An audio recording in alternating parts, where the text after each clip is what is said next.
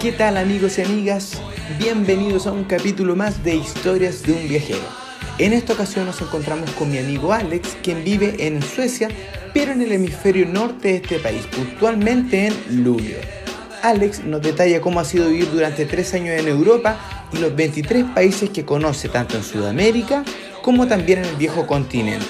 Entre sus favoritos nos habla de la ruta de la muerte en Bolivia, de cómo lo hizo y la experiencia que le tocó vivir en la peligrosa ruta. También nos habla de lo hermoso que son los países escandinavos y los lugares que ha podido visitar en esta gran ruta que hizo. No nos damos más vuelta y aquí comienza un capítulo más de Historias de un viajero.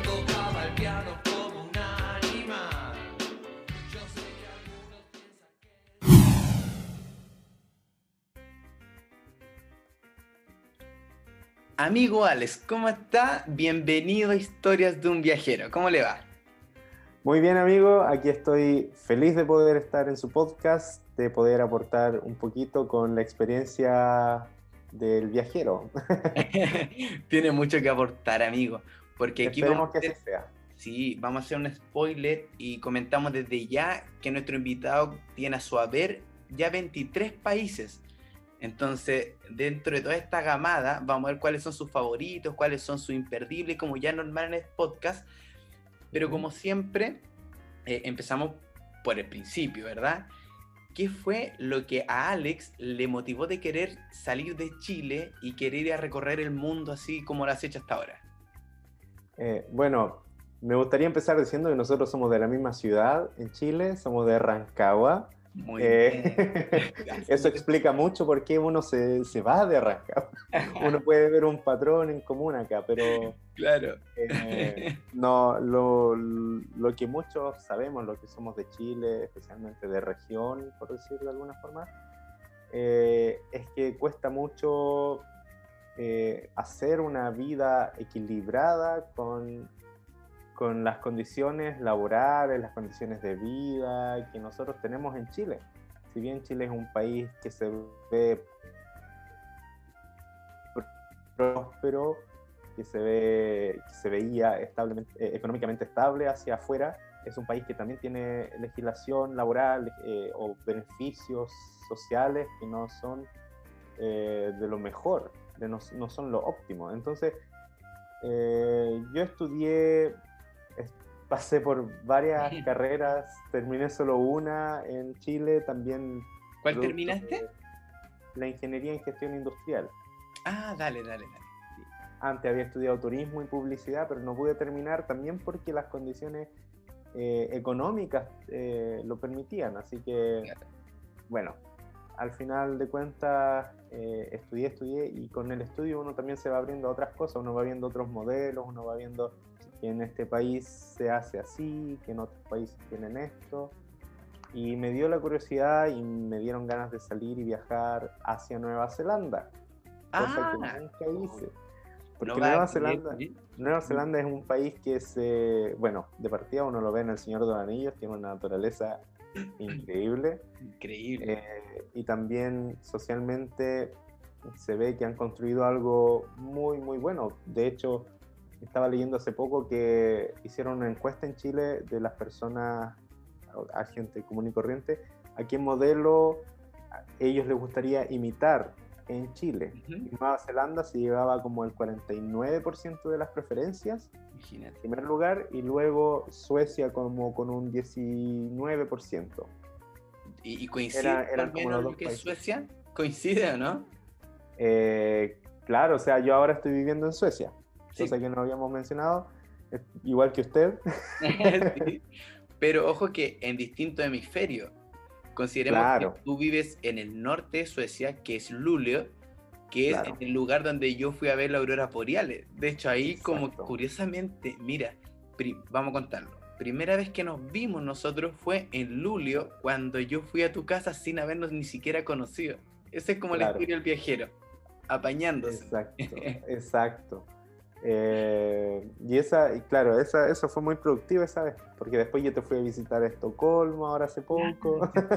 Era tu cumpleaños, sí. Claro, celebramos el cumpleaños en Estocolmo ya que no se puede o, no es muy recomendable salir del país. Claro, claro. Pero bueno, eh, Nueva Zelanda fue lo que me dio curiosidad. Después me empecé a ver también que una amiga mía del liceo, eh, ella hizo una Working Holiday en Canadá, después hizo una Working Holiday en Australia. Ahora ella vive en Irlanda con su novio irlandés. no, eh, no, se ganó la Working Holiday de Irlanda, sí, sino que se fue por, por la pareja. O sea, claro, es que no había necesidad de, postular para ah, ella. Porque ah, tenía a su pareja que es irlandesa, entonces hicieron algún otro tipo de visado. Ah, entiendo. Pero yo vi el ejemplo de ella también, que estaba cuando ella estaba en Canadá y empecé a preguntarme yo mientras estudiaba, ¿será a lo mejor bueno tomarme un break antes de querer empezar mi carrera propiamente tal en Chile? Claro, de, de ejercer mi carrera en Chile, ¿será bueno tomarme un descanso, ir a hacer algún trabajo que sea distinto, algo más relajado, porque en Chile yo tenía un buen trabajo, estaba trabajando en una empresa que, era, que es más o menos de, las grandes, eh, y tenía opciones de hacer carrera, pero quería, necesitaba tomarme un break después de tantos años de estudio y de trabajo. Sí, demás. demás. Eh, así que mm, empecé a investigar sobre lo que eran las visas Working Holiday. Por otro lado, estaba eh, viendo este instituto de inglés que se llama ES, Ah, sí lo ubico. te ofrecen, claro. Entonces veía, compraba alternativas, viajar con EF me, me requería muchos millones. Sin dinero. Eh, viajar con eh, Working Holiday un poco menos, que igual no es barato salir la primera vez, sobre todo de, Chile. La primera visa cuesta. Ahora, vale la pena mencionar que, mira, ahora se dio. Yo, a mí me ha pasado muchos amigos que tengo que yo le hablo de la Working Holiday y me dicen, eh, ¿qué te da la Working Holiday? Porque no es como EF que te da todo, digamos. Pero aquí la Working Holiday es nada, es solamente la visa que te autoriza a poder trabajar, ¿cierto? Y desempeñarte acá durante solamente un año. Es como algo que para nosotros ya es muy normal, pero mucha gente me lo pregunta, sobre todo amigos de Chile. Sí, a mí también me lo han preguntado, me dicen, oye, ¿cómo lo hace uno para que le den casa allá en, Suecia? Y no, no te dan casa, no te dan alojamiento, ni siquiera el trabajo te lo pueden asegurar. Depende de ti y de tus habilidades. Vale mencionar también que la visa Working Holiday, traducido, es una visa de trabajo y turismo, o trabajo y descanso, por decirlo así, holiday. Eh, no está pensada para que uno venga a hacer vida a otro país de la forma que a lo mejor a nosotros nos ha resultado. Es una visa que te permite eh, viajar y conocer la cultura, conocer eh, gente, abrirte al mundo, practicar un nuevo idioma, pero que también te da el beneficio de tener la autorización para trabajar. Claro. que te sea sustentable, de forma que tú no tengas, no pases miserias en el país que estás visitando. Claro. Porque si no, uno podría venir solo como, para que para que tú te puedas asegurar los primeros meses hasta que puedas trabajar. Eso es el monto como que te pide cada país como requerimiento. Exacto, que, el, dinero que ellos te piden cubre, digamos, dos o tres meses. Claro. Que es el tiempo que demoras tú en hacer tus papeles y encontrar un trabajo, supuestamente. Cosa que no es del todo cierto, yo he conocido varias personas que se han demorado más de tres meses en encontrar trabajo y se han venido con la plata menos que justa a veces. y bueno, ya sabemos, no voy a contar porque es más o menos triste cómo les ha ido. Hay gente que se ha tenido que devolver a Chile porque no le dan las habilidades, porque no, nunca manejó el idioma o porque simplemente no, se dieron oportunidades de trabajo. Yo tengo unos amigos que les pasó eso ahora con el coronavirus. No pudieron encontrar trabajo, habían llegado hace poco, les costó mucho, no se les dio y tuvieron que devolverse porque tampoco es fácil, si a las finales, claro, acá se ve que se ve, no sé, como que la gente cree que es más fácil, pero también tiene que ver mucho con el, con el aguante que le ponía o con las ganas que le ponía de querer, eh, ¿cómo se llama? Encontrar pega en primera instancia. Sí, eh, yo creo que esto no es para todos. no, no, es para, no es para todas las personas. Y aquí también me gustaría eh, apuntar que hay mucha gente que me ha dicho que yo tuve la suerte de hacer esto, la suerte de salir del país. Y yo no sé si en lo que creerá cada uno, algunos creen en la suerte, otros creen en las bendiciones y así, pero eh, yo creo que también está muy relacionado al planificarse, al decidir una forma de vida, por ejemplo, yo decidí no formar familia joven, Bueno, todavía me siento joven, así que todavía estoy, decidido a no, formar una familia con, con, hijos. Claro, claro. ¿Me entiendes? Entonces mucha gente me dice, no, pero es que claro, tú tuviste la suerte porque tú no tienes hijos, y yo creo que no es la suerte no tener hijos, es una decisión no tener hijos. Sí, sí, eh, y eso también, por ejemplo, de que en, Chile nunca me amarré a tener una casa o a comprarme una propiedad que también me tuviera, que yo tuviera la necesidad de trabajar para poder eh, mantenerla o pagar los dividendos o pagar algo así. A la final armaste tu vida laboral así con, la idea de quizás... De, abandonar en algún momento. Claro, sí. claro de, como a lo mejor eres más de turismo que de, de tu ingeniería. claro, no, yo totalmente, totalmente. Es el, el espíritu. claro, por ahí va la cosa, nunca, nunca lo valoré lo suficiente. Pero bueno, uno nunca sabe, ah, eh, estando acá lejos de, de, casa, uno se da cuenta de que también eh, hay veces que no necesitas tener la, el título mismo mientras puedas demostrar tu experiencia en algo o mientras tengas las ganas de hacer algo. bueno, eso puede pasar en Chile también. Sí, pero, pero, pero en Chile nosotros vemos que también está esta cultura que es muy purista de que, estudiaste, dónde lo estudiaste y todo aquello.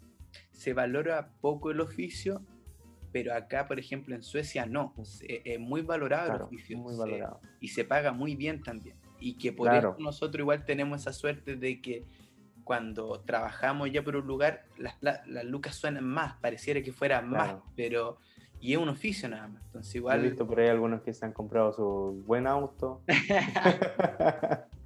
Era una broma. No, pero, no, sí, sí lo sé. Pero, eh, por ejemplo, yo conocí gente que, un, un, chico, que no voy a dar nombres porque no sé si él querrá salir, que su nombre salga en un podcast, eh, un chico que conocí en, en, Dinamarca cuando estaba haciendo mi Working Holiday allá, que fue la primera, eh, él se compró un bote. Entonces él no pagaba, él no pagaba arriendo, él no vivía en departamento ni en casa, él vivía en su bote. Entonces el bote lo único que, aparte de tener el, bote mismo que compró, tenía que pagar los derechos como de aparcamiento en un, eh, como en un pequeño puerto para poder anclar el bote ahí. Entonces eh, él vivía, pagaba eso y vivía en el bote y salía a navegar, papá, papá, volvía al puerto. Mira, Entonces, esas cosas, claro, son, son formas de vida que tú te vas dando cuenta que son geniales. También acá en Suecia conocí a una chica que fue, que me ayudó a, que me orientó para encontrar un lugar donde vivir acá en el norte de Suecia. Eh, ella vivía en Abisko, que es una localidad más, más al norte aún, eh, casi al final de Suecia arriba. Muy famoso por el avistamiento de auroras también. Claro, y por los centros de esquí, porque la cultura sueca es muy de esquiar.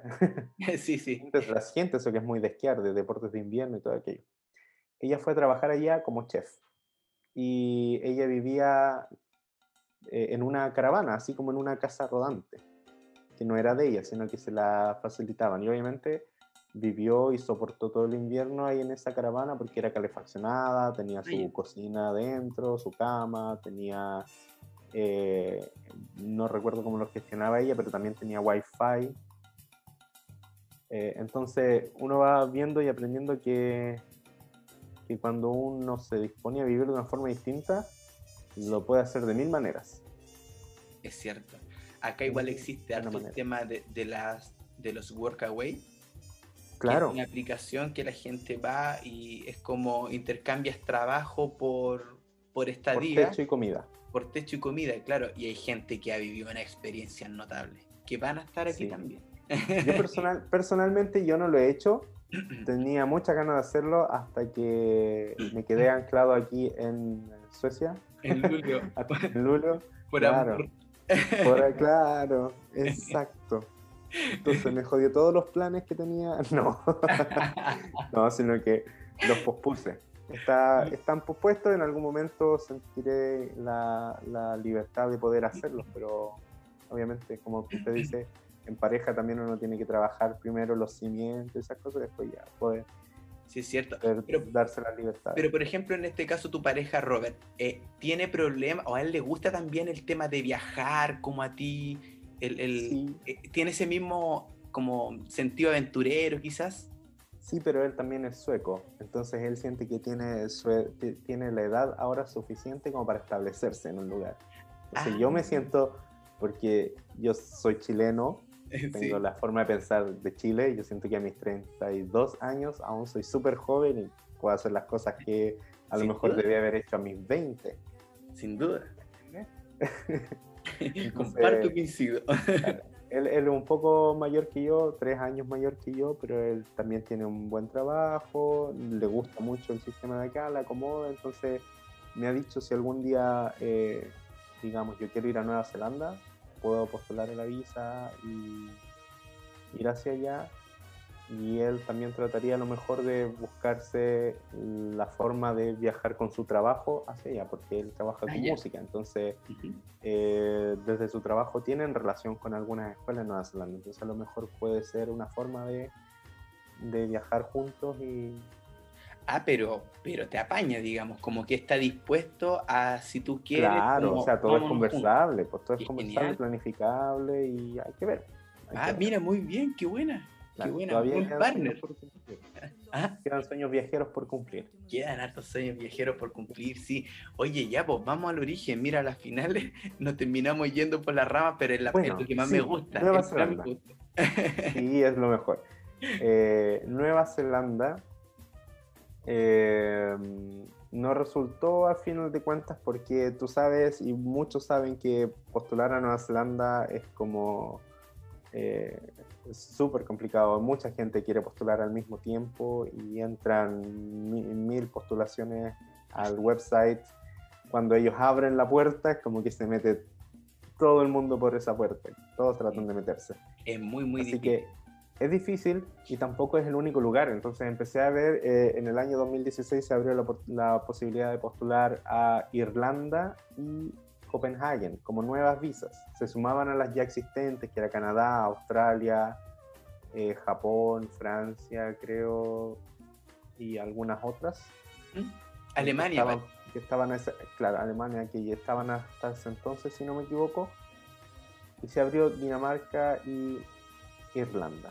Entonces estuve ahí, ta, ta, ta, eh, barajando opciones y a fin de cuentas, porque ya había escuchado mucho de Nueva Zelanda, de, perdón, de Dinamarca, eh, cabe destacar que ellos son un país como eh, innovador en lo que son energías renovables, el reciclaje, es una, todavía tiene una monarquía, pero son uno de los países como más felices del mundo. Sí. De hecho, destacan en la lista de la felicidad. Sí. Pelea, pelean el título habitualmente Islandia, Dinamarca y Suecia, como los países de la felicidad, que son que no es un ranking así como que vea cuánta gente anda riendo en la calle, sino que de cómo es un ranking que mide, que mide, claro, el sentimiento frente a, a, la política, frente a la educación, salud, si es que se sienten seguros. Todo aquello suma para, para poder armar ese ranking de la felicidad. Sí, así. Oye, ¿y tus papás, por ejemplo, cuando tú les contaste, oye, ¿sabes qué? Me, voy, ellos fueron en un proceso que ellos sabían que te ibas a ir, o, o, tú les contaste de un minuto a otro, ¿sabes que me voy a Dinamarca, que fue tu primera visa? ¿Cómo lo hiciste ahí? ¿Cómo fue ese proceso? Bueno, este tema también fue, fue, un tema. Ah, primero, yo, primero yo, por la cercanía que tengo con mi, con mi mamá, le conté a ella y ella no lo tomó como muy bien, ah, no le gustaba la idea, habló con mi mejor amigo para que me convenciera de, de, nacer. que yo estaba loco, de que dije cómo se me ocurría terminar mi carrera y mandarme a cambiar, aquí y allá. Bueno, a fin de cuentas tuve que hablar con mi mamá y, le decir, y tuve que decirle algo que, que un poco más de sentido común, que en realidad la, la vida mm, que yo quiero formar, eh, la voy a formar en base a lo que yo crea que es correcto, a lo que yo crea que es, eh, es lo mejor y lo que quiero hacer, a modo de evitar frustración en el futuro. Y yo no quiero repetir los mismos patrones que han repetido las otras personas en mis, en mis generaciones anteriores. Claro. y, de esa forma. No es criticar a nadie, es simplemente que la vida que uno busca personalmente no tiene por qué ser igual a lo que todos los demás hacen o lo, los demás han hecho. Entonces, le dije que sentía que mm, al tratar de convencerme por diferentes medios de no irme, era no confiar en mí y cortar un poco mis alas. Sí, pues sin duda, sin duda. Claro. Pero, Así que... cuando te fuiste, ¿cómo quedó la, sensación? ¿Contento al final? Hoy en día, por el lado de mi mamá, hoy en día ella me dice que aquí te vas a venir a Chile de vuelta. Los papás ahora dicen eso. Claro, claro, me dicen, no, acá no hay nada para ti, quédate allá, te está yendo súper bien. Claro. Bien con Robert. Sí, pues y, yo creo que me, feliz. Ella me, me dijo que, claro, viendo cómo se vea el futuro, en una de esas ella misma se viene para acá. Así que... Ya, qué buena. Sí, pero depende de, de, muchas cosas. Claro, qué bueno. Em, y mi papá, bueno, mi papá es un hombre de no muchas palabras, se lo dije un día que estábamos tomando la típica once chilena en mi casa. les dije, bueno, yo les quería comentar acerca de lo que quiero hacer más adelante y en realidad eh, les quiero contar que voy a postular a una visa hacia Dinamarca por un año. Les, conté antes de postular. Ah, ya. Mi papá guardó silencio.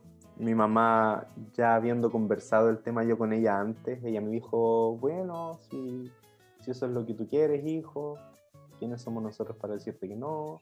Está bien. Y después mi papá, aún en, silencio total, le pregunté eh, cuál era su opinión. Me dijo que para qué me la iba a dar si yo ya había tomado la decisión ya.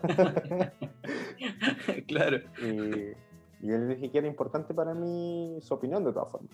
Entonces él me dijo que mis papás son un poco dramáticos en ese sentido. Me dijo, no, que estaba preocupado, de, le preocupaba de que si me pasaba algo estando yo acá, o si les pasaba algo a ellos estando yo acá, en Europa. Y bueno, ahí le conté un poco de, lo, de cómo funciona la visa, de que el seguro me, me cubre en caso de fatalidad o de accidente grave o cosas así. Los seguros que uno tiene que contratar obligatoriamente para viajar. Claro. Así que le expliqué cómo funciona eso, le dije que siempre iba a tratar de guardar un, un excedente de mis ganancias para tener cómo viajar a Chile en caso de emergencia. Ah, ya, perfecto. Sí, porque he viajado ya dos veces a Chile estando ya en Europa. claro, dos veces he ido de visita a Chile, la última fue hace dos años, en el 2018. Wow, después me voy a contar cómo volver a Chile después de estar acá. Sí, hay harto que decir al respecto. Sí, me imagino que sí, me imagino que sí. Oye, eh, partamos por, eh, bueno, llegaste a Dinamarca, ¿cierto? A Dinamarca. Me imagino en que breve, en breve, eh, me, me, enamoré de Dinamarca, me enamoré de la cultura danesa y o escandinava, que es muy parecida. Ahora que estoy en Suecia, siento que si bien se distancian en algunos puntos, tienen más en común de lo que tienen en diferencia. Me enamoré de la cultura, trabajé y junté un par de, monedas, eh, cosa de poder viajar después un poco más también eh, por Europa, que era mi sueño. En Dinamarca trabajé eh, también en una empresa de que trabajaba con turistas, ellos arriendan departamentos a turistas, según lo que permite la legislación danesa, que no es arriendo permanente, sino que máximo tres semanas, creo. Ya. Eh, no estoy seguro del máximo, pero, pero hay un, hay un límite en el cual tú no puedes arrendar o subarrendar tu departamento eh, de forma permanente si es que la persona no trae una visa o algo así que es más profundo. Pero ellos toman ese mercado de la, de la gente que viene de visita, viene por un congreso o viene de vacaciones o va por algún negocio, motivo X, que son una estadía de digamos una semana o dos semanas. Sí, oye, mira, en, en Dinamarca existe un lugar que yo no he tenido la posibilidad de ir y que lo conocí estando acá en Suecia que me lo comentaron. Es un lugar que, bueno, yo creo que tú lo puedes explicar mejor. Cristi- ¿Cristiane? ¿Cómo se llama? Cristiania. Cristiania. Cuéntanos, cuéntale al público qué es Cristiania. Bueno, Cristiania eh, no tiene nada que ver con mi trabajo, ¿ah? no. No, no, no. Pero a veces me tocaba ir a limpiar algunos, algunos departamentos o entregar llaves a turistas en algunos departamentos por ahí en la zona. ya. Cristiania es eh, una comunidad, se puede, se puede denominar un poco hippie, ¿ya? Es una, es una comunidad eh, de personas con un pensamiento muy, eh, muy pacifista. Ellos Ya. tomaron esta base militar que estaba eh, en desuso de los tiempos de la ocupación eh, alemana, quedaron algunas bases militares por ahí. Ellos tomaron esta base militar que está en Christianhavn, que es un sector del centro de la ciudad, por decir. Ya. Eh, la tomaron, la modificaron, hicieron casas. Está, este sector tiene un lago también en la parte trasera. eh, muy lindo, hay mucha naturaleza. Y construyeron en, en esta base militar eh, restaurantes, cafés, sauna. Y lo que llama mayormente la atención, la particularidad, es que, que ellos, tienen, ellos, tienen, ellos, tienen, ellos tienen una legislación diferente, por lo tanto, la venta y consumo de... eh, Cannabis no, sé, no sé si todas las... No, no, no te podría decir si son todo tipo de sustancias ¿Ya? o solamente marihuana es permitido en, en Cristiania. Entonces tú entras, es muy llamativo porque tú entras y ves una feria que es que no es que tengan verduras ni tengan eh, artículos para vender como una feria, un flea market o, o feria de las pulgas, como decimos nosotros, ya, ya, ya. sino que hay puestos, hay uno o dos personas por cada puesto y ellos venden distintos tipos de, eh, de marihuana.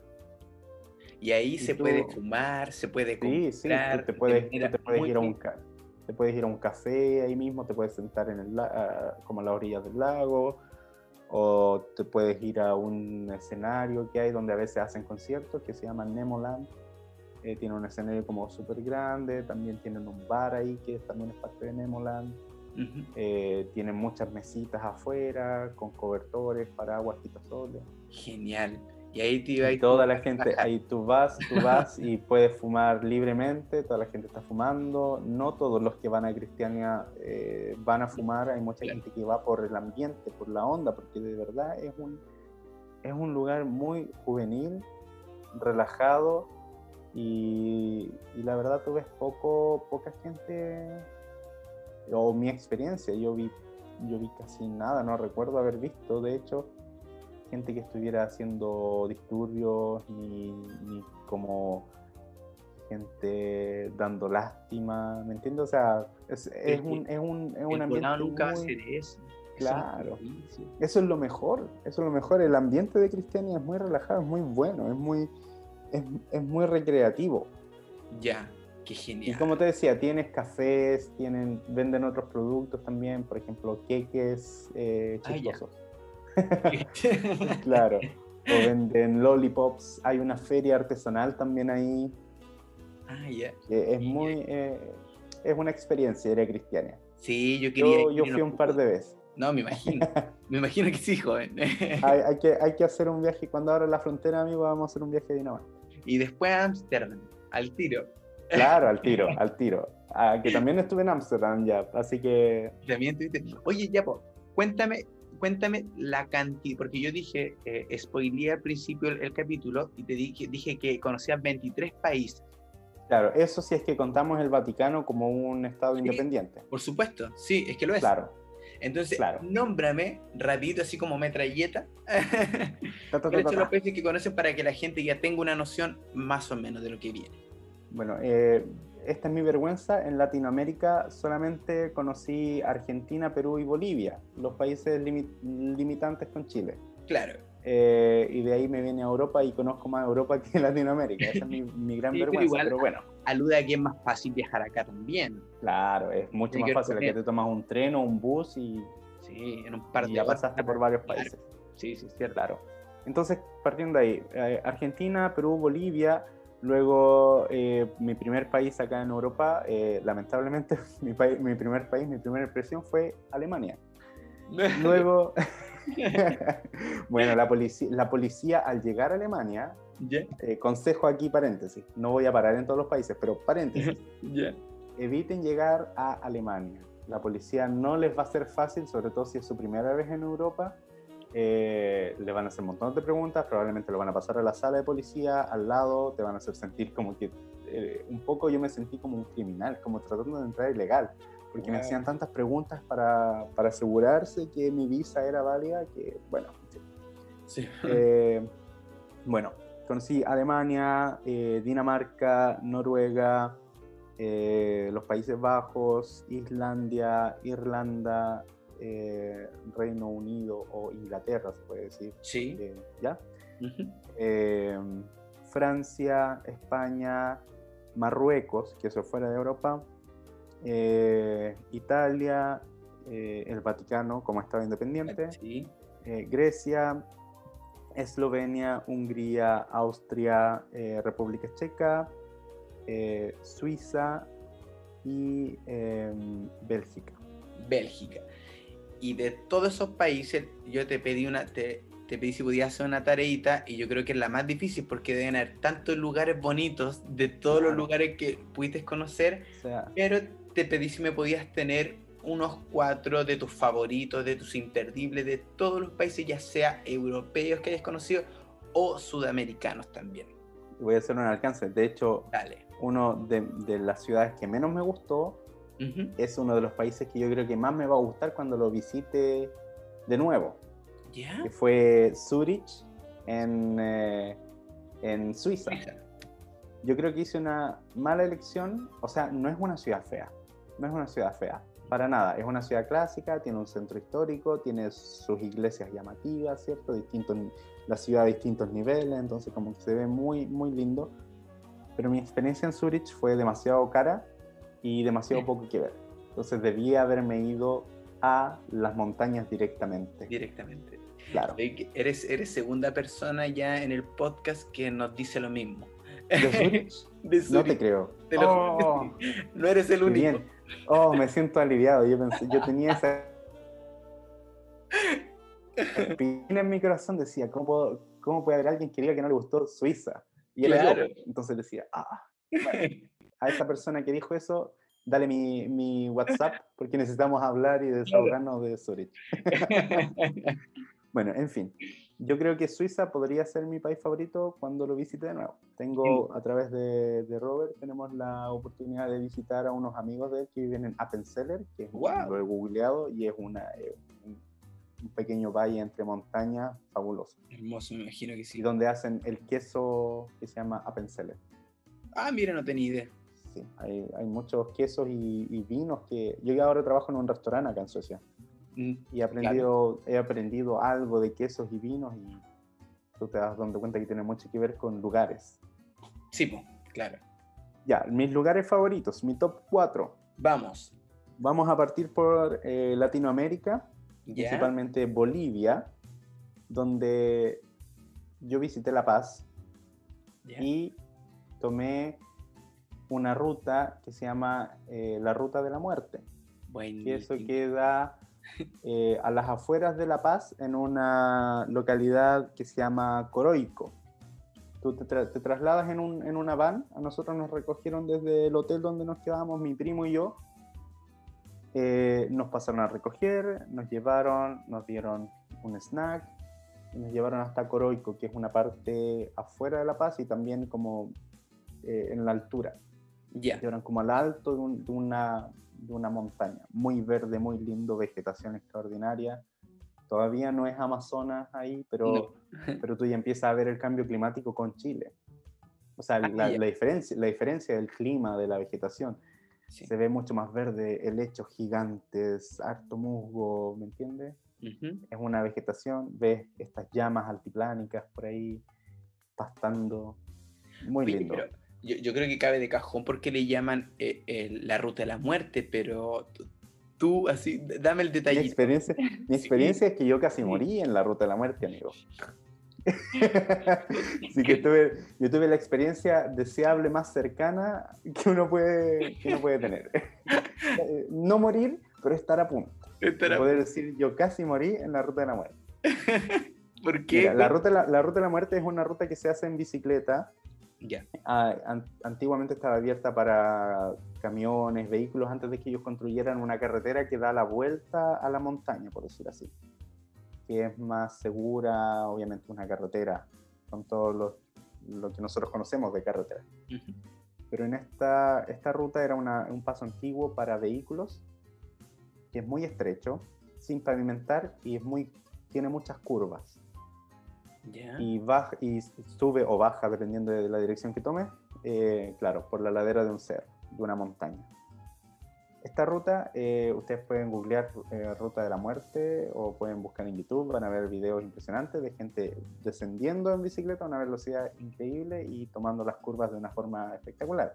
Hay gente que ha muerto, hay turistas que han muerto. Yo recuerdo que había un monolito de una turista israelí que ella eh, en una curva pasó derechito hacia abajo. ¡Wow! Es que yo creo que debe ser como, como normal, no sé. No, no, o sea, no es normal, amigo, pero. Amigo, pero... uno normal, vaya a girar. Por algo te llama. No, no pero no es, no es, normal, pero es. Eh, es, es uno de es los. Propenso, es el riesgo. es muy propenso a. sí, y ha pasado, entonces ha, ha, pasado con buses, con camiones, ha habido choques ahí también, porque las curvas son muy cerradas. Camiones o buses que no han dado el, el largo para la, curva, Y, han, y, han, caído rodando hacia abajo con pases.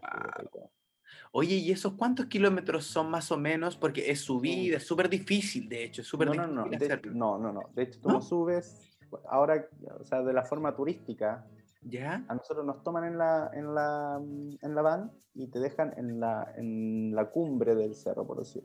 Ya. Entonces de ahí te pasan los implementos, te pasan tu bicicleta, tus trajes, guantes, casco, todo, según las medidas que tú hayas dado.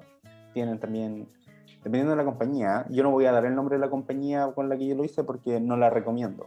Ya. De hecho, al contrario, yo vi gente que estaba en otra, haciendo la ruta con otra compañía y vi la diferencia eh, en la implementación que ellos llevaban y la seguridad que ellos llevaban, que era aún mejor que la que yo tomé. Yo me arrepiento mucho de la, que, de la compañía que yo tomé porque teníamos defectos de bicicleta, mi primo y yo. ¡Wow! Eh, la compañía que yo recomendaría chequear, por lo menos, ver, eh, se llama Barracuda, que es una compañía turística y también te pasa bicicletas, muy buenas bicicletas se veían. Es una bicicleta con un logo de un pez verde. Nosotros íbamos con una empresa que te pasó unos trajes rojos o te pasaba rojo con negro en aquel entonces, también para diferenciarte de las otras compañías. Ah, sí, por pues, lo clásico. Porque los grupos van bajando, a veces tú, tú, tú vas entre medio del grupo de la otra empresa y en realidad eh, tú vas parando a medida que, que, vas haciendo la ruta, vas parando en ciertos iconos. Pero ellos, que hagas la ruta todo. ellos te llevan a un lugar, como que te suben. ¿cómo, Claro, o sea, tú llegas arriba a la cumbre del cerro y ahí baja un poquito, baja un poquito por como en un mirador, por decir así. Te dejan en un mirador, se estacionan los vehículos, todos, te bajan, bajas la bicicleta, te vistes con los implementos, tu foto, y después empieza a bajar un poquito por la carretera hasta que el guía que va adelante te señala que empieza el camino del descenso. Entonces tú entras y ahí empieza el camino eh, sin pavimentar eh, en descenso. Entonces tú ahí vas, claro, te vas haciendo algunas paradas, obviamente ellos te dan todas las instrucciones de seguridad y luego eh, ya se viene la aventura y quedar con la boca abierta, que es lo que, te entrega esta ruta. Lo bello que es, digamos, es, el, es, es maravilloso. Y no es, en realidad, después de todo lo que te dije de lo peligroso que es, en realidad no se siente tan peligroso porque tampoco es que sea, no tampoco es que tú vayas en un camino tan estrecho que solamente cabe tu bicicleta o que tienes que hacer equilibrio para, para poder ir. No, no hay ninguna parte que sea tan así. Ah, ya. Igual, eh, piense, que por ahí, piense que por ahí transitaban camiones, así que tiene que dar el ancho. Por ¿Cómo se llama? Ah, una baranda, algo así, o, o, eh, ciertas partes del camino solamente. Ah, ya, perfecto. No hay una baranda que te proteja de todo, de todo el tramo. De hecho, mi accidente, por decir así, eh, fue en una parte donde no había baranda, no había nada, o sea que yo hubiese pasado de largo. A mí se me cruzó una persona, eh, o una persona me acorraló un poco, por decir así, en bicicleta, Ya, eh, hacia, un poco hacia el precipicio. ya. Eh, y yo al ver que iba directo y que mis frenos, que ese era el problema de mi bicicleta, los frenos no eran tan buenos, no eran tan efectivos, frenaban como en larga distancia, ¿me entiendes? Sí, sí, sí. Yo al ver que mis frenos no iban a dar el, el- la fuerza para parar la bici antes de, de- de caer, yo me tiré al suelo. Con bicicleta y todo me tiré al suelo. Entonces quedé a una distancia como de un metro o a lo más un metro y medio del, del precipicio. Wow, amigo. Y eso, a y eso con, con todo lo que me arrastré en el suelo con la bicicleta. punto. Eh, Bien- así que... Bien actuado igual. Bien actuado. Preparado. y, oh, eh, supervivencia, modo supervivencia. Modo supervivencia. On. Bien. Así que me tiré al suelo y, y claro, yo le había dicho a la persona encargada, le dije, estos frenos no, no están como tan cortos, o sea, están un poquito largos. Ujú. Me dijo, no, si no te preocupes, no es necesario, no hay ninguna parte donde tengas que frenar brusco, te, van a, te va a soportar bien la bicicleta. Ya, ok, le dije. Y no le dijiste Y le tú, dije "Ey, dos- dos la veces". de la muerte. ¿Cómo no va a ser peligroso? Claro, que en realidad uno, uno igual es, no sé si es porque uno sea chileno o no sé, pero yo le dije que, eh, le dije, "Ah, bueno, ya, si usted me lo dice así, yo le creo. Claro, claro. Claro, si, si ustedes solo han entendido, se han hecho este... Pero no, nunca más voy a ir con esa empresa. Además que, eh, bueno, me caí, me volví a parar, seguí, y en realidad el guía que iba atrás, adelante, él siguió su camino, nunca se paró a ver nada. Más atrás venía una camioneta como cerrando el grupo, Ya. como siguiéndonos, que venía con, los, con, con todo en caso de emergencia, venía con cuerdas para rescate, ¿me entiendes? O sea, con Sí. botiquín, eh, gente preparada para eso, pero en realidad ellos venían súper atrás. Entonces, si yo me hubiese caído con bicicleta y todo, a lo mejor no hubiesen sabido, hubiesen seguido de largo, ¿me entiendes? No me hubiesen visto.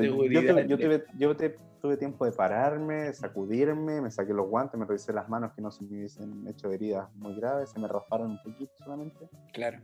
Después me subí a la bicicleta, chequeé que funcionara correctamente y seguí bajando hasta que me encontré con el guía que había parado, no sé, un kilómetro más abajo para hacer un checkpoint.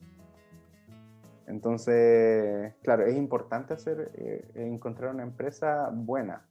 Nosotros, Sí, habíamos nosotros habíamos leído referencias a esa empresa y, y en realidad era, no había malos comentarios, pero sí... eh, Es mejor chequear y bueno, yo creo que la gente Claro. ahora se queda igual que si los frenos ya están más o Claro, menos. ahora, ahora, tiene, ahora tienes Trip, TripAdvisor que a veces te permite como chequear muy bien qué empresas tomar. Oye, pero Y, y, eh, de- aparte, a mi primo eh, había una zona que era un poco rocosa, entonces como que uno tiende a pararse del asiento del- de la bicicleta para, para que no le duele el rebote. de- sí, ah, del ah, camino, ya, ¿me era, ya eran O sea, una parte, había una parte rocosa, yo iba cerca de mi primo y de repente yo miro hacia el lado de mi primo y le digo, ¿dónde? Esto es muy gracioso, le digo, ¿dónde está tu sillín? ¿Dónde quedó, ¿Dónde quedó el sillín de tu bicicleta? Y sabes que eso es muy gracioso porque al, él se paró y la bicicleta saltando, el sillín salió volando y había caído por el, por el lado de la montaña, Ya. como por la pendiente de la montaña, pasaba como una pequeña acequia, un pequeño ri- riachuelo, por decirlo así. Era, una, era, como una acequia más que nada. Ya. Y el sillín por ahí iba flotando camino abajo, así que nos apuramos, pillamos el sillín, lo sacamos, lo instalamos de nuevo en la bicicleta y después le dijimos a, lo- a los encargados que, que, bueno, que la bicicleta de mi primo y la bicicleta mía habían, habían estado fallando durante el camino. Claro. Así que fue un... Fue, Hay un- una un lapso, no, pero no, No tan grave. ag- pero Yo creo que independiente de todo eso, que pasa como a ser una anécdota comparado con el paisaje y la experiencia que es vivir eso también, porque si bien, claro, sí, no, el, problema, pero la experiencia en sí debe ser muy, pues yo, Claro, yo no me arrepiento de, haberla, de haber hecho la ruta, para nada. Y la recomiendo totalmente, eso sí, con la salvedad de tomar una buena empresa. Claro, una de, empresa que te asegure las condiciones. Por eso, de hecho, fue una de tus favoritas. Bonita experiencia. es, una de mis, una de mis favoritas. Además que después, bueno, no todo era tan malo con la empresa. Cuando llegamos al final a un pueblo donde también te están esperando, tienen un, nos tenían un, como una casona reservada con piscina, con un buffet, con música, con una fiesta, ¿me entiendes? O sea... Sí, no, igual, igual tiene cosas buenas. Fue una experiencia súper súper entretenida. Alex, por ejemplo, si alguien quisiera hacer eso, ¿tú lo hiciste desde Chile, lo programaste, fuiste directamente a, la ciudad? ¿Cómo, ¿Cómo, fue ese proceso? Claro, nosotros con mi primo planificamos desde Chile, eh, eh, o sea, hicimos investigación desde Chile, mandamos correo, todo aquello, y pre-buqueamos la, el tour. Ya. Entonces, cuando estábamos en La Paz, eh, ahí tomamos el, fuimos a la, agencia y pagamos eh, el, fee que había que pagar. Claro. Y, lo, arreglamos para el día siguiente. Fuimos un día antes de tomar el tour. Genial. ¿Cuánto, ¿En cuántos días sí es esa ruta? Esa ruta es de un solo día.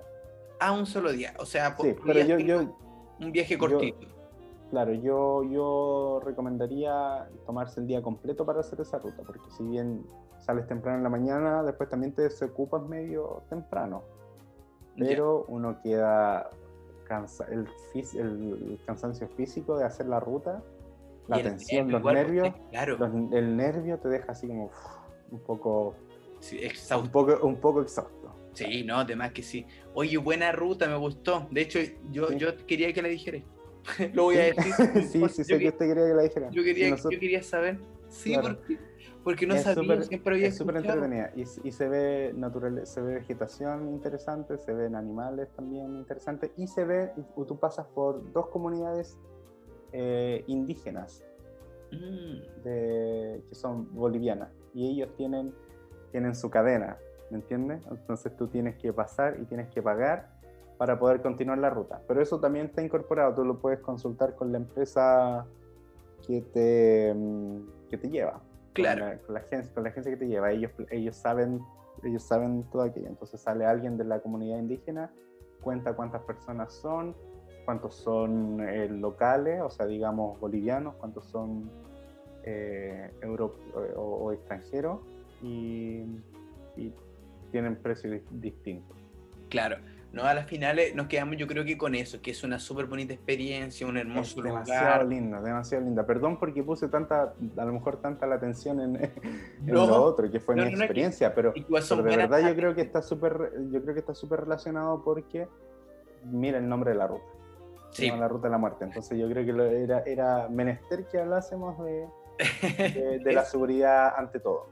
Sí, muy bien. Eh, lo otro que también te regala, o sea, no te regalan, sino que te entregan un, un, CD con fotografías que te sacan en el trayecto para que tú no traigas tus elementos contigo, ¿me entiendes? Como celular y todo aquello. La empresa... Dedícate a disfrutar. Claro, te, te hacen, un, te hacen un, un, registro fotográfico que tal vez no es de mejor calidad, pero bueno. Lo último, la empresa que yo hice Para cerrar, ¿es muy caro accesible. No, Bolivia, en general es un país bastante barato para nosotros viendo desde Chile. Yo me imagino que aún más barato si que vamos ahora desde, desde las Europas. ya, genial, Oye, yo eh, vamos con el segundo favorito entonces tuyo. Eh, y yo como lo tengo anotado acá, sé que ya nos vamos de Sudamérica y viajamos a Europa. Así que cuéntame cuál es tu segundo favorito e imperdible. Mi favorito eh, también tiene mucho que ver conmigo, con que a mí me gusta eh, la tranquilidad, me gustan las bellas vistas, como sacar, sacar fotos, sacar, no sé. Eh, ojo, ahí que, mira, me gusta lo que es pintoresco. Vamos a contarlo porque tú dijiste que te gustan mucho las fotos, que te gusta todo eso. Y también comenté, mira, aprovechando ahora justo este momento, que tú tienes un blog, tú tienes un Instagram donde subes todas estas fotos que tienes, todos estos lugares maravillosos. Cuéntame de eso igual. Claro, es, eh, yo no soy súper activo como debiese ser con el Instagram, que es el Instagram guion bajo maletero. Arroba guion bajo maletero es eh, mi Instagram de viajes. El personal comparto otras cosas ahí, pero el, Instagram de viaje, que es de estilo un poco eh, blog. Eh, ahí subo fotos y cuento en inglés a veces. He hecho un par de posts en español pero siempre está la opción de, de trasladar. De traducir. O sea, de traducir, de trasladar, mira. El español, eh, broken Spanish. Eh, sí, en eh, verdad. Yo, la opción de traducir y, se y se pueden ver algunos, algunos hitos o también recomendaciones de cada foto que yo voy subiendo. Mira, ¿viste? Que también creo, creo, creo, que es útil. Aparte de que me, me esfuerzo, trato de sacar con mi celular solamente porque todavía no doy el paso hacia la, la cámara fotográfica. especialización fotográfica, que estoy pensando en ello, eso sí. Eh, saco mis fotos con celular o con alguna cámara que tenga a mano y, le pongo un poco de, empeño. Entonces yo creo que salió un, un súper bonito. Sí, a mí me gustan igual. Le, le, dais un buen foco, un sí, a mí me gustan. Yo lo recomiendo al menos. Sí, arroba, maletero, arroba guion bajo maletero. Guión bajo maletero. Oye, porque el maletero mismo ya estaba ocupado, así que. No, pasa eso. Guión bajo maletero tuvo que ser. Oye, ¿y tú tenés fotos de tu historia de acá también? ¿De estos lugares que has visitado? Eh, sí, sí, tengo algunas fotos de Bolivia, eh, de Perú creo que no he subido ninguna, ni tampoco de Argentina, porque son muy antiguas y las tengo en mi computador en Chile. Claro. Bueno, pero la siguiente, Siguiente, vez, siguiente vez que vaya a Chile voy a tratar de recuperar todas aquellas fotos que tengo de los viajes anteriores en, Sudamérica. Que Argentina, en Mendoza, Bariloche. Eh, hoy.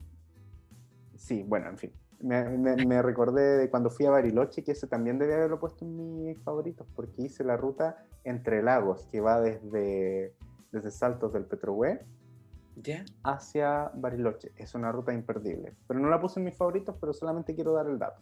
Buen dato, ya, genial. Es, hermoso, es, es, otro Chile que tú ves cuando vas por, lo, por las islas o los islotes del lago de Todos los Santos.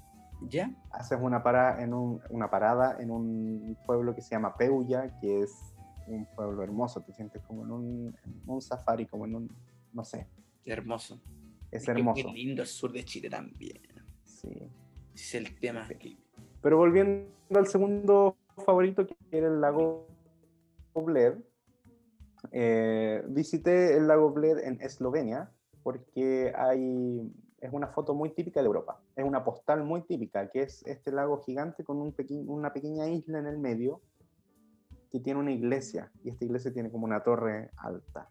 Entonces hay muchas vistas aéreas y se ve como esta iglesia en medio del lago, ¿me entiendes? Sí. Entonces es, eh, es, muy, muy lindo. De hecho, mi Instagram lo abrí el maletero con mi primera foto fue el lago Bled, porque fue eh, mi favorito. La foto no es muy buena porque el día estaba nublado, lamentablemente. Yo fui en otoño para allá. Y, y lo que sí me gustó mucho es que allá hay algunos puestos donde venden cujano, que es este vino caliente, que es lo que nosotros podríamos llamar un navegado acá, no siempre le ponen la naranja, pero le ponen como más sabores navideños, por decir el clavo de olor o la canela. ¿Me entiendes? Y que bastante bueno. Es, muy bueno el cujano, es vino, es vino caliente, claro. Sí, un navegado, con otro toque. un navegado, eh, claro, europeo. Sí, claro. Y que está en muchos países, ¿ah? Está en muchos países. Yo, en, yo debo decir que por el frío en, eh, en Eslovenia bebimos harto cujano fuimos a unos mercados muy lindos que habían en Ljubljana, que es la capital, la ciudad capital, y ahí tomamos mucho cujar. Y no te, no te deja caña porque tampoco te cura. No, pues. se siente rico tomar el vinito calentito. Es súper agradable. Oye, disculpa, me, puedes repetir porque de antes como que em, se cortó un poquito. El, el, nombre del lugar y el país. Sí, sea, es en Eslovenia, eh, ese es el país. Eh, el lugar que es mi favorito se llama Lago Bled. Lago Bled, perfecto. Bled. Que se, se destaca que es, es Claro, B-L-E-D. es un lugar muy lindo. Tienes campings alrededor, tienes cafeterías, tienes restaurantes, tienes viajes, puedes pagar por estos viajes en barco. En el verano puedes tomar helado, hay lindas vistas. Eh, es muy familiar. uno de mis sueños es poder algún día volver con toda mi familia allá, llevar a mi, a mi, a mi viejo a que pesque porque a él le gusta pescar. Ah, ¿se puede pescar? Eh, sí. Mira, genial. Eh, también hay un, por el lado del, del, del lago, hay un, un pequeño monte, una, un pequeño cerro. Y tú puedes subir a pie, es súper cansador, pero arriba tienes el, un castillo, que hoy en día funciona más como una galería, centro de eventos. Ya. ¿Entiendes?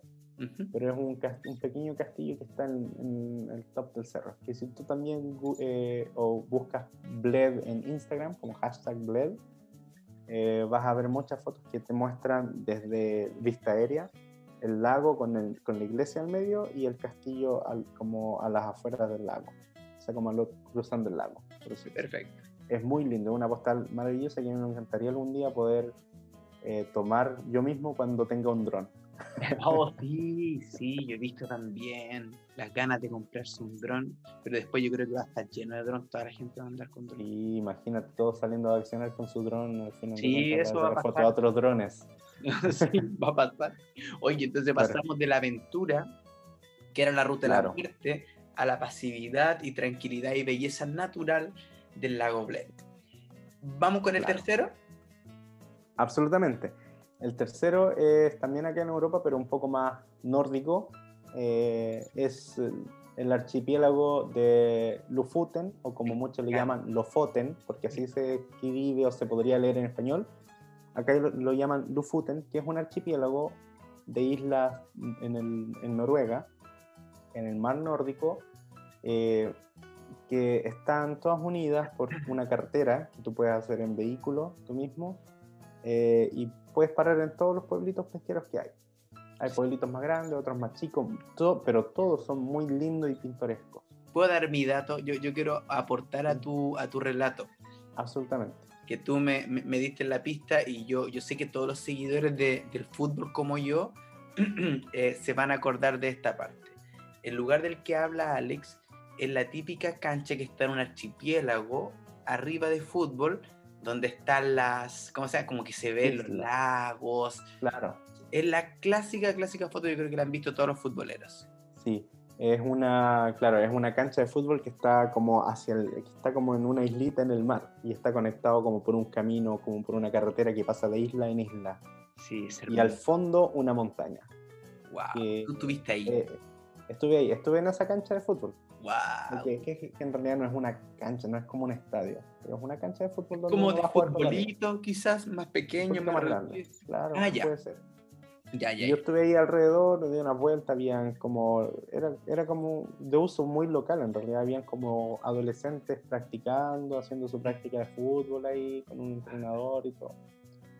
Eh, y, lo, gracioso es que al lado de la cancha están estas estructuras que son muy típicas de, del pueblo, de los pueblos pesqueros noruegos, especialmente los Futen, son estas estructuras de madera que parecieran como que fueran parking para, para vehículos, pero no, sino que son estructuras de madera donde ellos solían colgar los pescados porque ellos hacían un, un, un proceso como de fermentación del pescado.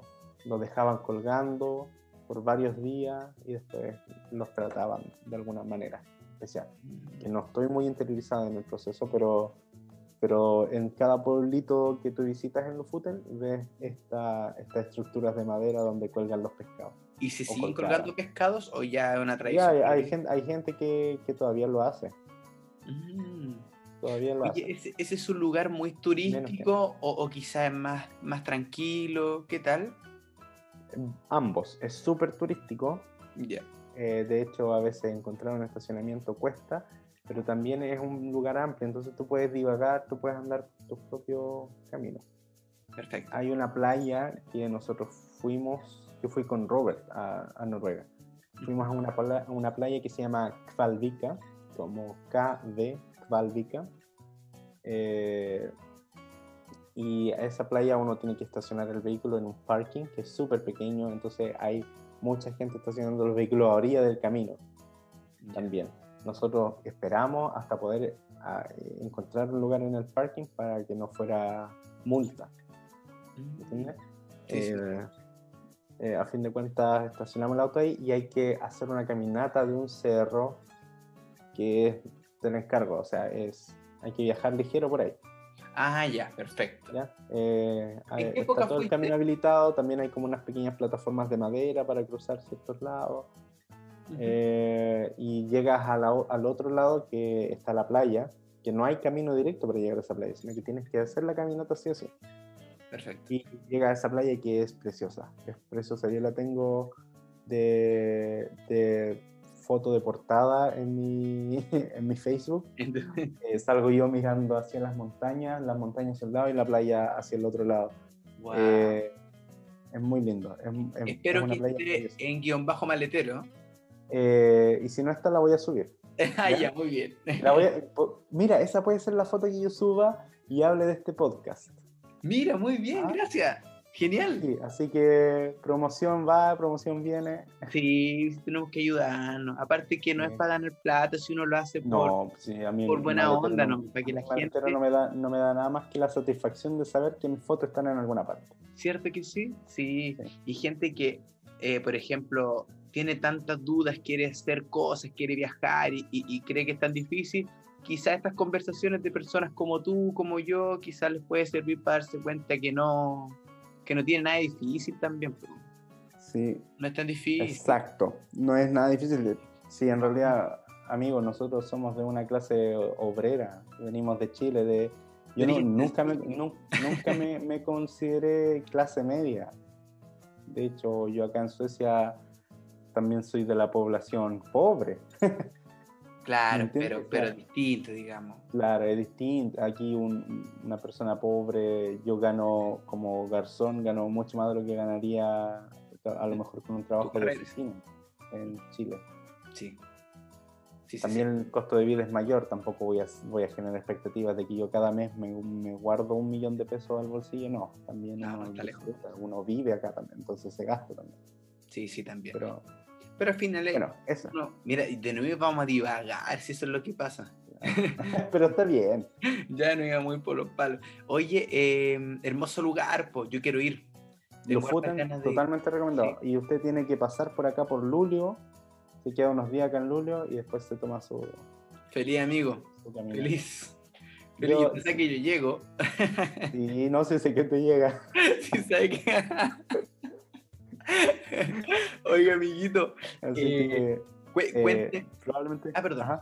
Dígame, dígame, para cerrar ese, ese hermoso lugar. No, no, que probablemente, dependiendo de cómo esté la, mi, mi trabajo, mi situación acá, eh, hasta yo me sumo al viaje porque yo felizmente volvería a Lofoten otra vez. Sí, sin duda. Sin duda. Yo a todo esto, yo fui en finales de julio, principios de agosto la mejor época para ir, pero también la más concurrida, es junio-julio. ¿Por la nieve? julio. ¿Auroras? No, no, no, no, no, no, porque ahí no, llueve, es como el verano. Ah, de veras, mire. Sí. Ahora, si usted, quiere, si usted quiere ir a ver auroras, claro, o sea, octubre, por lo que me dijo una chica que trabajaba en, en unas cabalgatas de caballos eh, islandeses que hacen allá, eh, que son estos caballos como bien robustos de patitas cortas que hacen. Sí, sí. Tomamos una, una cabalgata. Y ella estaba trabajando en Lufuten por, varios, por varias temporadas.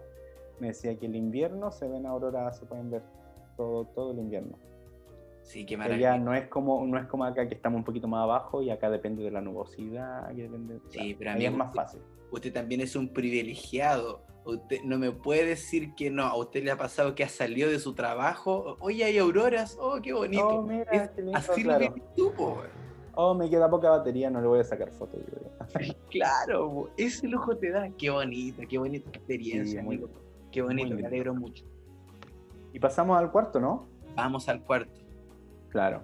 El cuarto, que prácticamente mi ciudad favorita de Europa, he ido dos veces, es eh, Praga. Praga. creo que muchos coinciden conmigo que es una de las ciudades más lindas Ha sido muy nombrada. Muy, muy nombrada, muy nombrada. tiene una arquitectura especial, esta arquitectura como entre gótica, ¿me entiendes? Como muy antigua. Eh, antiguamente fue un reino, el reino de Bohemia, tiene mucha historia, tiene mucho que ver con, con, con los imperios de, de, los años antiguos, ¿me entiendes? Cuando, cuando Europa estaba dividida de otra forma. Eh, eh, la historia de Bohemia en sí fue muy, es, muy interesante. Yo a partir de Praga me, me he ido leyendo algunas cosas, más de cómo Europa estaba distribuido, como Europa se formó, como se formaron los, países actuales. Pero bueno, tampoco voy a dar cátedra de eso porque no me, da, tampoco me da para hacer una cátedra, sino que uno, uno googlea y lee cosas. y, es lo, que te gusta, lo que tú esto, eso es lo bonito de esto, creo yo, que es la percepción que tú tuviste nada más, que cómo lo sentiste tú, que esa es la idea y a ti te gustó mucho. Aquí también nos han contado harto que también es barato, que también eso es súper importante para uno que viaja para, especialmente para nosotros yendo desde Escandinavia, claro. Eh, es, barato Praga. Eh, yo comí en buenos restaurantes, eh, hice algo que muy que recomiendo mucho, que es tomar un, un tour, que en, realidad no es que uno tome el tour, no es que nadie te guíe, pero organizar un tour por ti mismo para ir a tomarte una cerveza, un vaso de vino o una Coca-Cola, lo que tú quieras, a los eh, bares que están en las azoteas. Hay, varias, hay varios hoteles que tienen bar en la azotea. También está la Casa Danzante, que es un edificio muy típico de, de Praga, que es, un, que es un edificio moderno, de, de, arquitectura moderna, que pareciera como que se tuerce. ¿Entiendes? Un poco como el Turning Torso, como el Turning Torso de Malmo, ¿Sí? acá en Suecia un poco así, pero más, obviamente mucho más chico. La gracia de, este, de, este, de esta Dancing House es que no es un edificio súper grande, sino que es como un edificio, digamos, de 10, 15 pisos. Y se, se, tuerce un poco y está en una esquina, entonces tiene como varios ángulos de, de, vista. Y arriba tiene como un poco como un nido negro, así como súper interesante. Y ahí hay un bar arriba. Entonces yo, tú vas, te tomas una cerveza mirando el castillo, mirando el río que pasa por el, por el medio de la ciudad. Eh, también tiene, bueno, tienes varios hoteles, hoteles que tienen eh, bares eh, en, altura. Hay una torre que también es un restaurante y bar en altura y que va girando, ¿me entiendes? Como giratorio.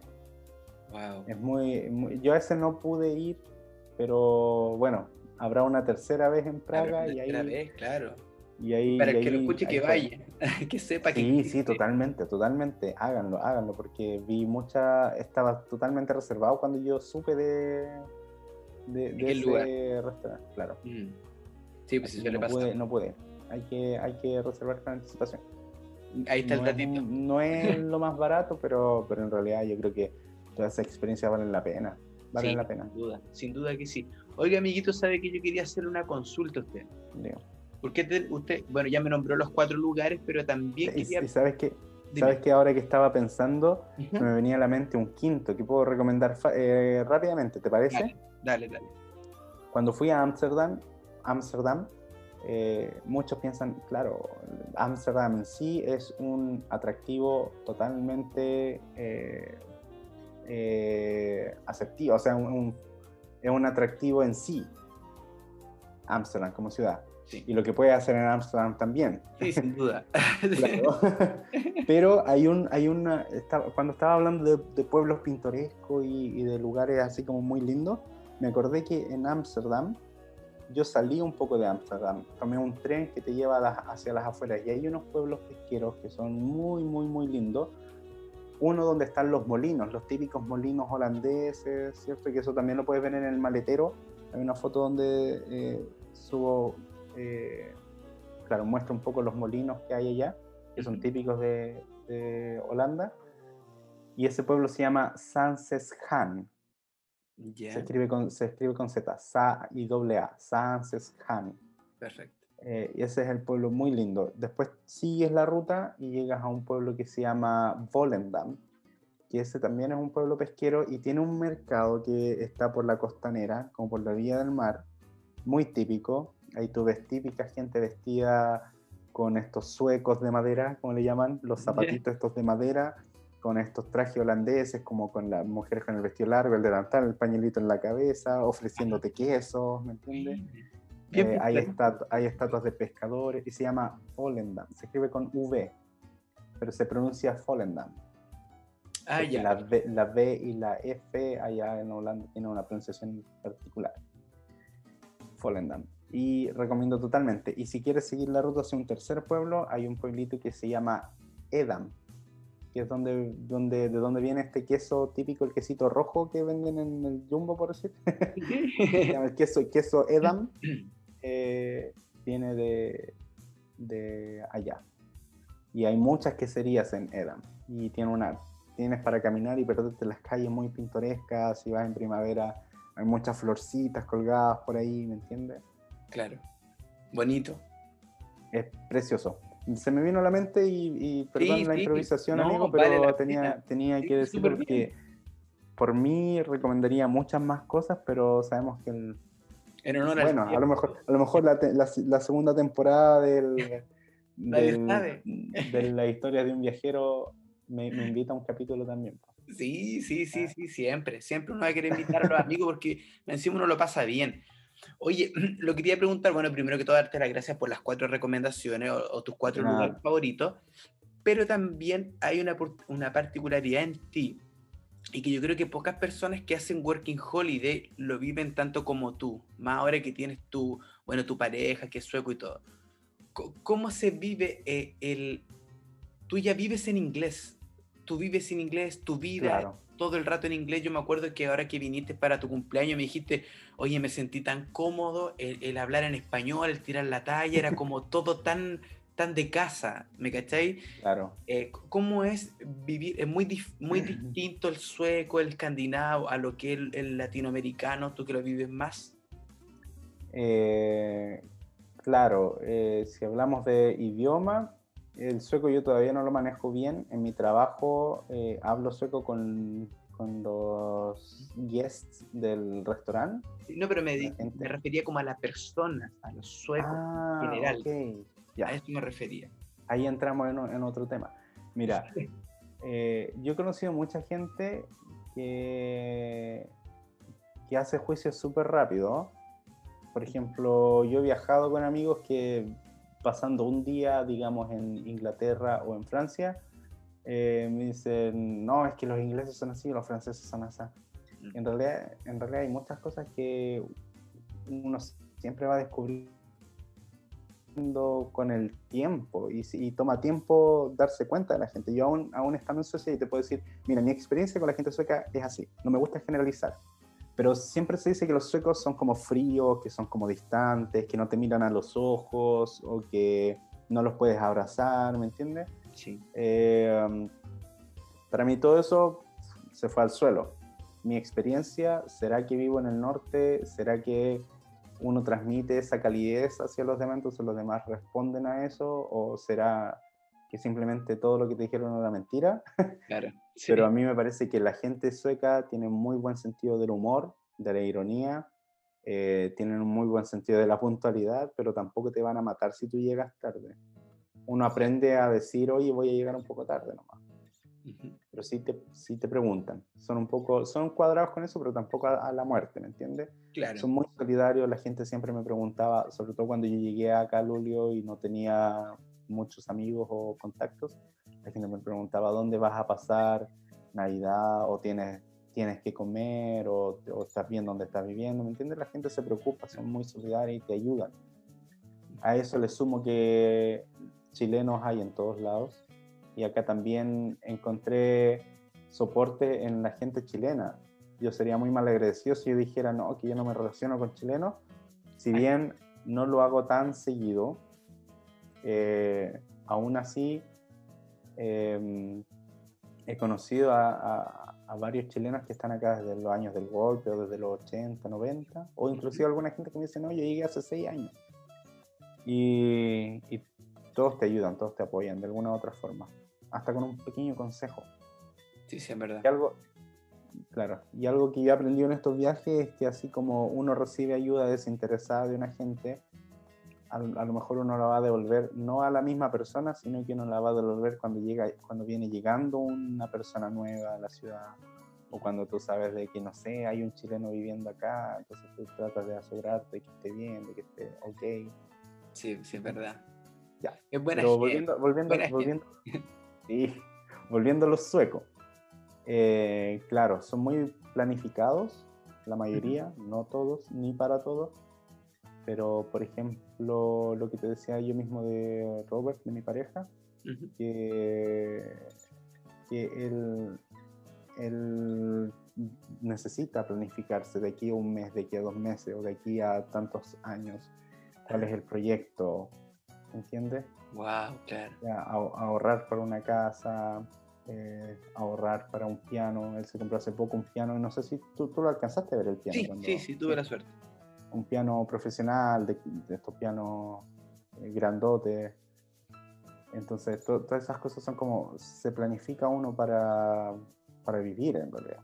Sí, sí, es verdad. Sí, yo también. muy poco dado la improvisación. He tenido la suerte bueno, de conocer a, tu novio Robert y una excelente persona. Nosotros con Lestepi siempre hablamos, es una excelente persona. De hecho, tú me contaste que a tus amigos te habían dicho: eh, si terminas con Robert, yo voy a seguir siendo amigo de Robert. sí, más, más, más amigos de Robert que mío. Claro. Oiga, amigo. Eh, la otra pregunta que también que quedó pendiente de Nantes era de cómo era volver a Chile.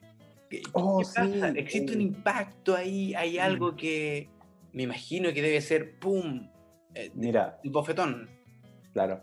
De partida tengo que empezar diciendo que mi plan original era ir a Dinamarca por un año, aprender mucho y volver a Chile. Ah, ya, dale. Ese era mi plan, ese era mi plan original.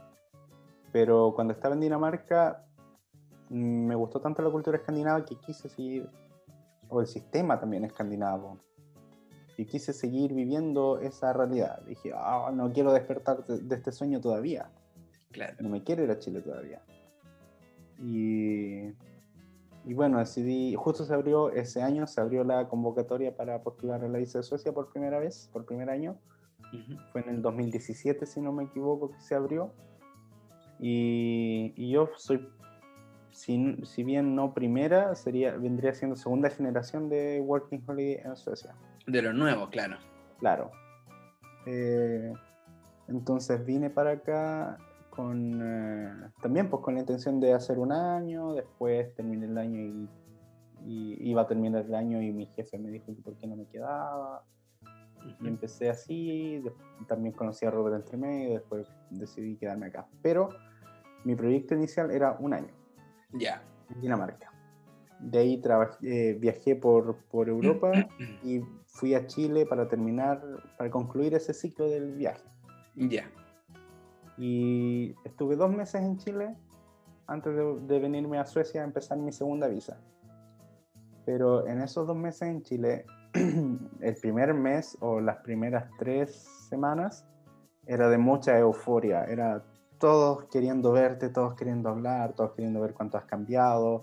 Ah, eh, eh, mucha, mucha gente diciéndote, oye, juntémonos, juntémonos, eh, te invito aquí, que ya te voy a ver, estás en tu casa. Entonces, como tú te sientes un poco como una celebridad y, cuesta, cuesta asumirlo, cuesta decirlo así, pero, pero, pero uno se siente así porque todo el mundo quiere saber de ti, quiere ver persona, quiere compartir su asado, quiere compartir su completada, no sé.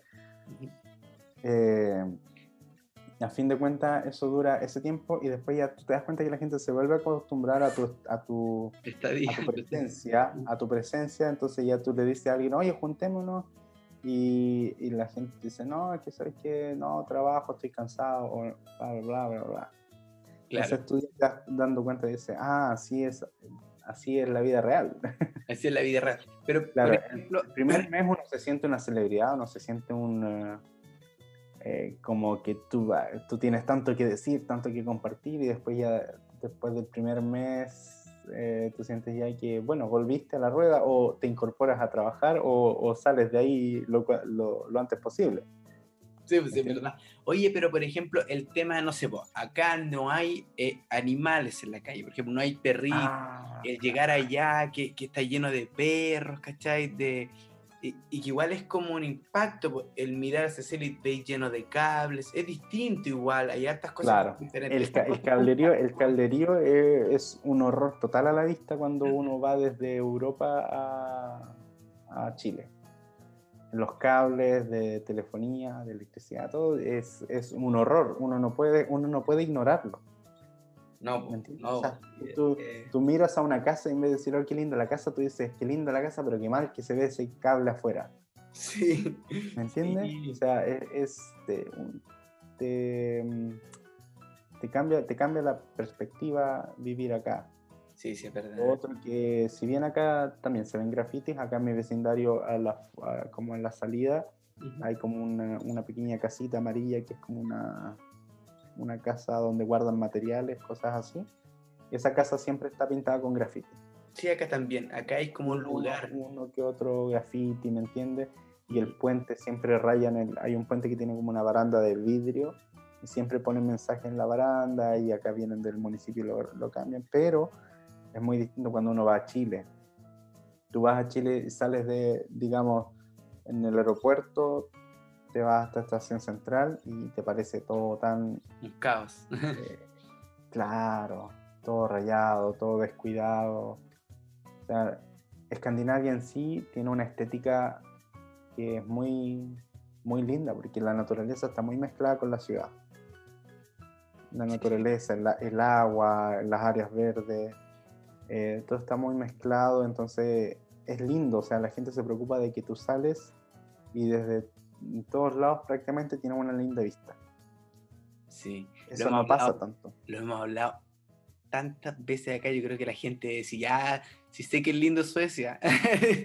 de verdad. Pero es que no se, no se imaginan lo lindo que no nos dimensionan. Eso es, lo, eso es lo bonito, que distinta gente eh, tiene un factor en común, pues, que dicen eso, que la naturaleza, que es bonito, claro. es bonito como que, se represente. es súper es súper destacable. Sí, es súper destacable. Eh, y bueno, lo otro que, bueno, tú ves que, que, la gente se preocupa de muchas cosas también, se preocupa de, del sistema mismo, de la gente no anda con la mentalidad de aprovecharse del sistema. Eh, tú vas a Chile y te das cuenta que uno trata de joderse, no sé, en el negocio uno tiene que ir con cuidado a ver si es que te están dando bien envuelto, ¿me entiendes? Sí, pues sí, es verdad. Sí, es verdad. Aquí la gente es como más. Eh, eh, no sé si uno que es chileno a lo mejor lo, nombra como iluso. Porque tú ves las bicicletas que no están bien amarradas, ¿cachai? Claro, no. se la van a robar. en Chile, si uno deja la bicicleta mal estacionada, fue la bicicleta. Sí, Acá, en cambio, uno puede. Yo tuve mi bicicleta eh, sin candado por semanas acá afuera y nunca la robaron. Al final de cuentas, igual se la terminaron robando, pero. Eh, pero. Porque, también pasa, no vamos, no vamos a decir que una mentira. No vamos, no vamos a mentir diciendo que acá nadie roba.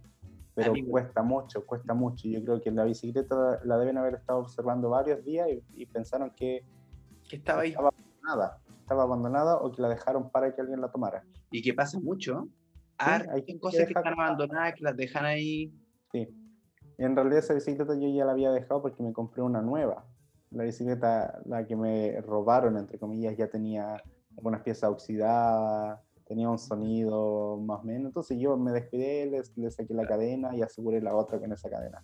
Claro, sí, aquí eh, pasa por eh, eso que decías tú, disculpa, que mm, que aquí no hay que cegarse y creer que, que no se roba ni nada. Yo, yo, recuerdo el primer día que llegué, amigo, el primer día que llegué a Suecia, estaba en una estación de metro y, un compadre se metió a robar y robó unos celulares, trató de sacar una tablet, pero yo lo vi, yo lo vi, fuimos, le avisamos a la niña, llegaron los guardias y todo, pero, o sea, no hay que engañarse, en todos lados pasa, no, no porque sea Suecia, sea Europa, no va a pasar.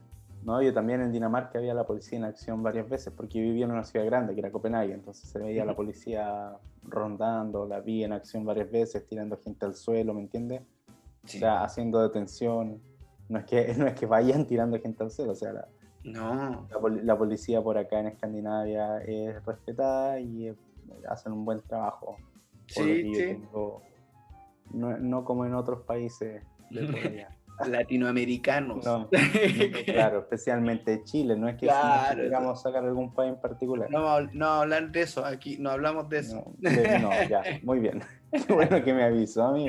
No hablamos de que esos. dicho que se podía... Ah, ya, de esos. De esos. Ah, ya. Oiga, amigo, mire, para ir terminando, ya estamos en la última parte, eh, eh, ya pasamos al- a la sección, que es el dato que te doy, el dato que le da Alex a sus, a, a sus oyentes, a los viajeros que quieran, que aparte de guion bajo, arroba, no, de arroba guion bajo maletero, ¿tiene algún Exacto. otro dato que quisiera darle a los amigos que escuchan? Por supuesto, amigo. Yo recomiendo totalmente eh, ciudades que vayan a averiguar si existen los free walking tours, que son como los tours eh, gratis, los, los tours caminantes gratis, por decir así. Así es. Eh, y esta es, son, no sé si llamarlos empresas, pero son organizaciones que te ofrecen tours, tours gratuitos Ujú. eh, por distintos sectores de la ciudad. Tú puedes ir en grupo, te, te citan a cierta hora, a veces en, en los hoteles, hostales, hay eh, estos pequeños flyers o trípticos en los cuales tú ves los horarios y los puntos de reunión. Entonces yo, por ejemplo, eh, eh, tomé en París, tomé el tour hacia Montmartre, que es un sector muy particular de París. Es como de hecho, la gente de Montmartre no se siente parisina, se sienten montmartrecinos, algo Ah, así. claro. Eh, y esa gente, eh, o sea, perdón, y ese tour fue bastante eh, interesante.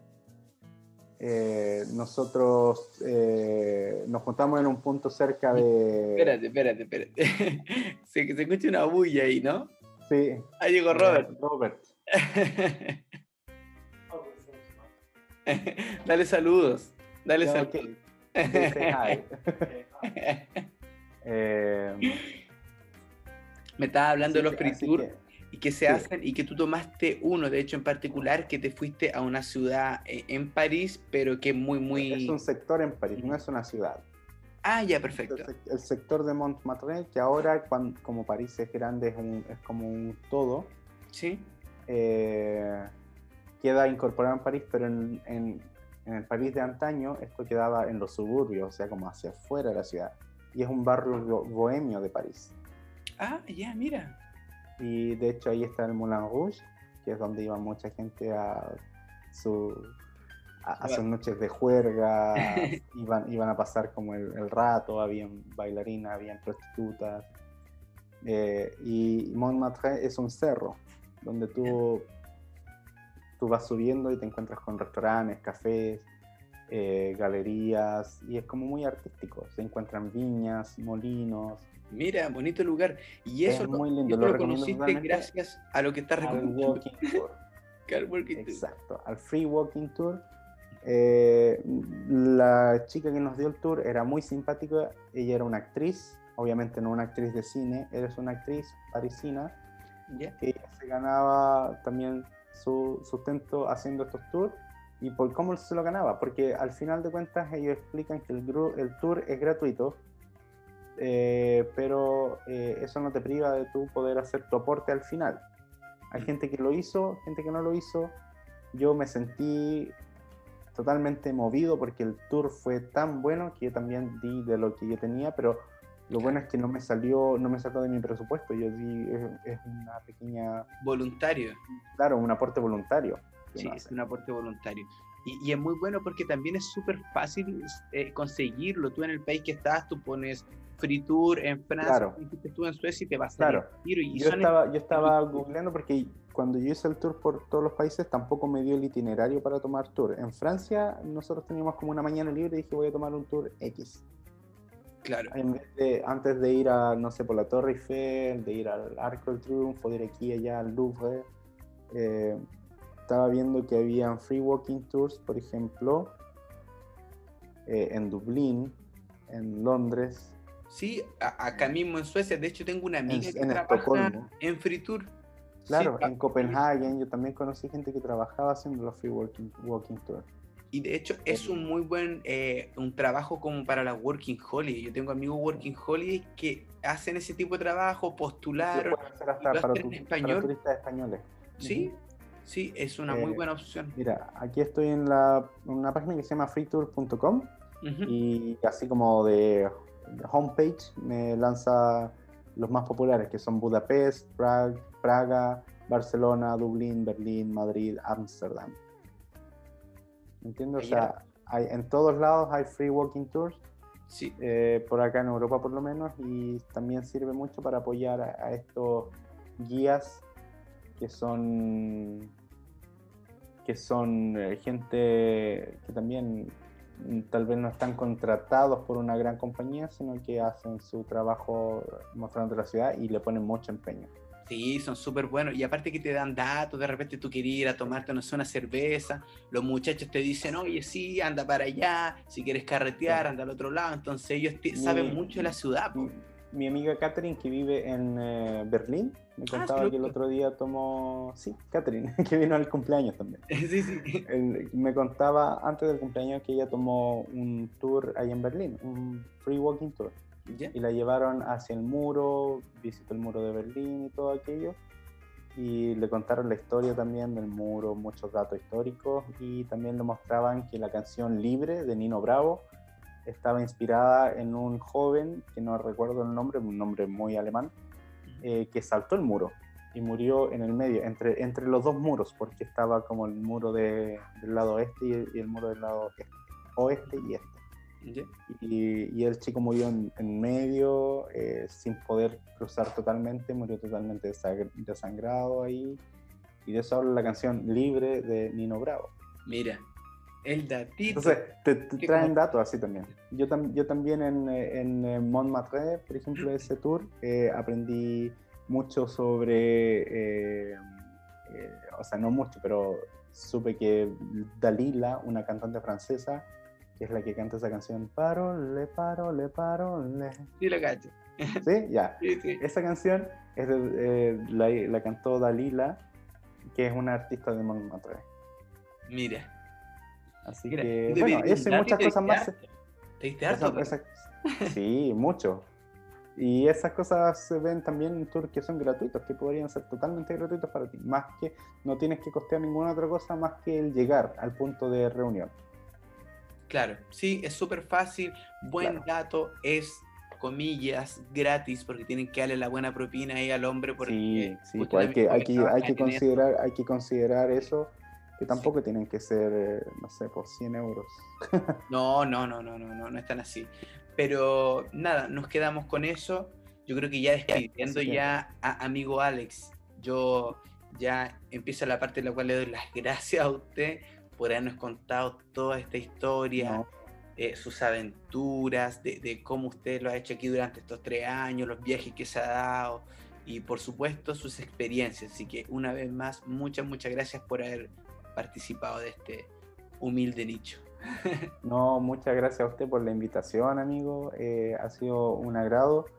Eh, primera vez que participo en un podcast. Perdón por, por, eh, por los errores, perdón. Le No, pido no, disculpas por en, en nombre de Robert, que olvidó que yo estaba grabando este podcast y se metió aquí a lavar un plato. Pero espero que, espero que les haya servido esta experiencia. Tengo mucho más que contarles de cada lugar en el que he ido. Eh, habitualmente yo subo cositas en el, en el eh, maletero, trato de dar datos y cosas así. Lo importante es no quedarse con la experiencia para uno solo, sino hay que compartirla. Así es. Entonces esto, este podcast sirve mucho también para hacerlo de forma más fácil. Así es, claro, para los que vienen, para los que están en el proceso de viajar, que muchos quedamos como yo, por ejemplo, que tengo muchas ganas de viajar y no he podido por el tema coronavirus. Así que todos Claro. estos datos a mí también me sirven, a mí y también a los que están escuchando. Así Ujú. que muchas gracias, amiguito. Dele muchas No, saludos a. Robert. eh, quédese en línea, no nos cortemos todavía, voy a poner pausa a la grabación, pero se queda en línea para que terminemos de conversar, ¿le parece? Ya, pues. Un abrazo a todos los que están escuchando, eh, virtual, sin coronavirus. y espero que sigan y que escuchen todos los episodios del podcast de mi amigo Ricardo, porque yo sé que es un gran entrevistador, así como un buen conversador. No una entrevista. pero es que usted, usted es un buen conversador, pues amigo. Usted es una persona eh, con la que es fácil de, de, poder comunicarse. Ah, qué genial. Gracias, gracias por el cumplido, amigo. qué buen amigo. Ya pues, Su nombre se lo damos. Ya pues, gente, muchas gracias. Eh, sigan escuchando los capítulos anteriores. Se vienen nuevos capítulos. Les damos la gracias a Alex una vez más. Y nada, Muchas gracias por escuchar Historia de un viajero. Nos vemos a la próxima.